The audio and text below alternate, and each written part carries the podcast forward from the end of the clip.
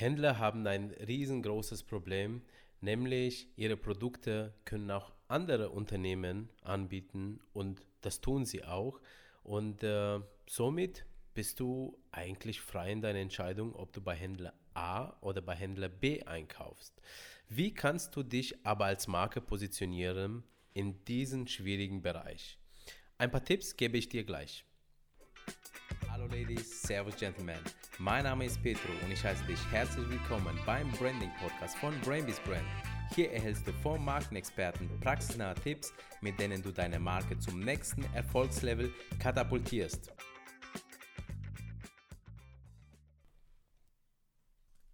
Wie kannst du dich als Händler, als Marke positionieren und ein Alleinstellungsmerkmal für dich aufbauen? Diese Frage wirst du dir, wenn du ein Händler bist, wahrscheinlich schon ganz, ganz oft gestellt haben. Diese Erfahrung haben wir auch bei unseren Handelskunden. Da gibt es ein paar Tipps, die wir dir mal äh, ja, so mit an die Hand bringen können und äh, vielleicht kannst du sie ja umsetzen. Davor aber ist, steht ja die Problematik und zwar äh, ein Händler hat ja einfach das Problem, dass seine Waren ja nicht unbedingt einzigartig sind. Sprich, mittlerweile kann ich sie ja einkaufen, wo ich will. Also oft vielleicht noch gegenüber beim anderen Händler, äh, manchmal äh, in derselben Stadt, ganz oft mittlerweile im Internet. Und es geht ja nicht nur um das Produkt, sondern es geht ja auch um die Substitute, die ich jetzt mittlerweile einkaufen kann. Und durch das Internet kann ich jetzt ja nicht nur vor Ort ja ein Produkt, also ich sag mal im Internet in Deutschland einkaufen, sondern ich kann es mir auch aus Asien bestellen. Und zwar zu einem Bruchteil des Preises von äh, ja, den Preisen in Deutschland. Also ein riesengroßes Problem für Händler. Und wie kannst du diesem Wettbewerb dich äh, wenigstens etwas entziehen? Ein guter Schritt in diese Richtung ist tatsächlich, wenn du dir vornimmst, eine Markenstrategie zu führen. Weil Markenstrategie hat nun mal, ich sag mal, Einzigartigkeit als Ziel. Und zwar wahrnehmbare Einzigartigkeit, die dann eben auch noch dazu führt, dass die Produkte dieser Marke gekauft werden. Aber im Prinzip, wenn die Produkte aber, die du im Laden hast, der wirklich, ja, überall zu finden sind. Also wie kannst du es aufbauen? Zum einen natürlich über deine Person. Überleg dir mal, warum Kunden bei dir einkaufen. Und ich bin mir ganz, ganz sicher, die kommen wegen dir persönlich, weil du eben deine Art und Weise hast, mit deinen Kunden zu sprechen, umzugehen, sie zu beraten und äh, wie du deine Produkte, die im Laden stehen, äh, auswählst. Die persönliche Note ist hier äh, ganz, ganz erheblich. Denn der, der Kollege gegenüber der Straße, der hat nicht deine Persönlichkeit, der hat nicht deine Art und Weise, wie du sie hast.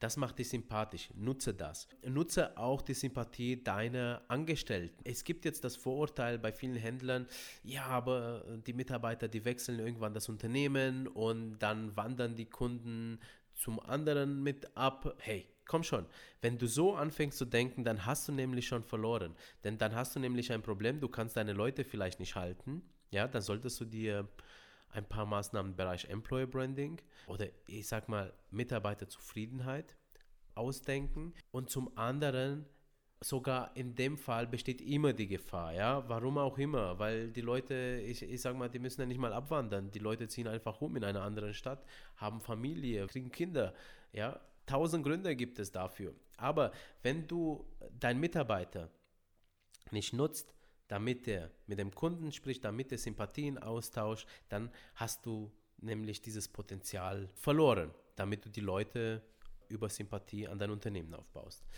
Das zweite ist natürlich die Ausstattung, deine, deine Filiale und äh, schau mal, ob du den Zeitgeist entspricht, beziehungsweise ob du den Wunsch deiner Ziel Kunden entsprichst. Also sprich, ähm, hey, ist deine Filiale cool?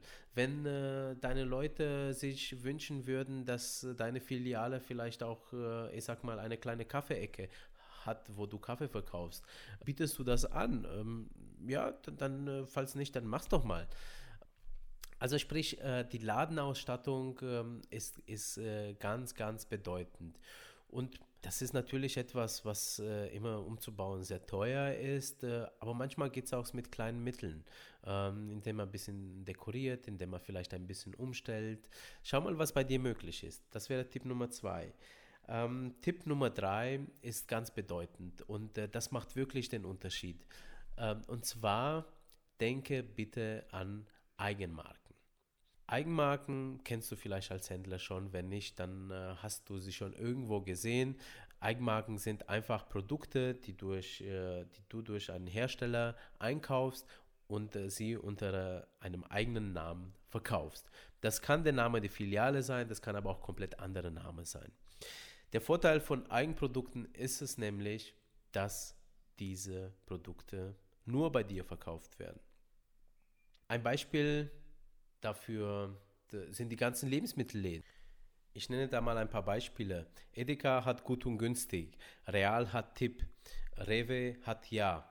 Du hast sicherlich schon ein paar Produkte davon mal in die Hand gehalten und du findest die auch nirgendwo anders. Und vielleicht kaufst du bei diesen Unternehmen ein, genau weil sie eben diese Produkte haben. Dieses Prinzip, das ist äh, keine neue Erfindung, aber du kannst Eigenmarken mittlerweile viel leichter in deinen Laden bringen. Denn die Hersteller von allem Möglichen und äh, zwar wirklich produktübergreifend haben längst den Trend entdeckt, dass Händler gerne Eigenmarken haben möchten, um eben einzigartig im Vergleich zu den Wettbewerbern zu sein und bieten auch Eigenmarken an. Also und zwar ob es jetzt ein eigenes Produkt ist oder auch die Verpackung. Also äh, oft ja, bieten sie das ganze Service an. Also wirklich äh, die Produktion, die Verpackung und die Gestaltung der Verpackung etc. Ja?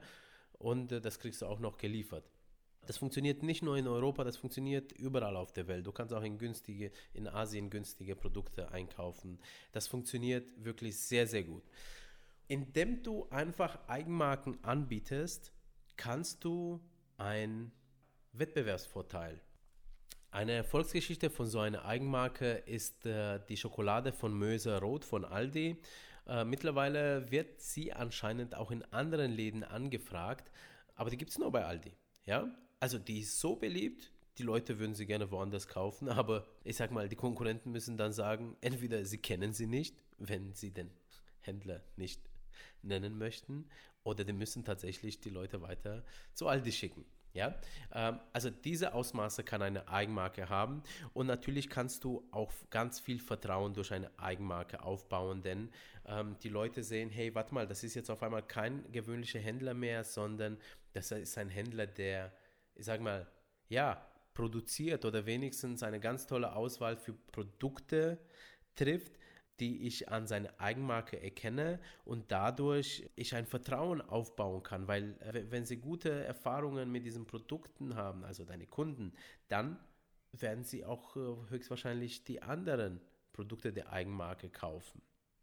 Und du kannst natürlich auch ja, das sehr gut weiterempfehlen.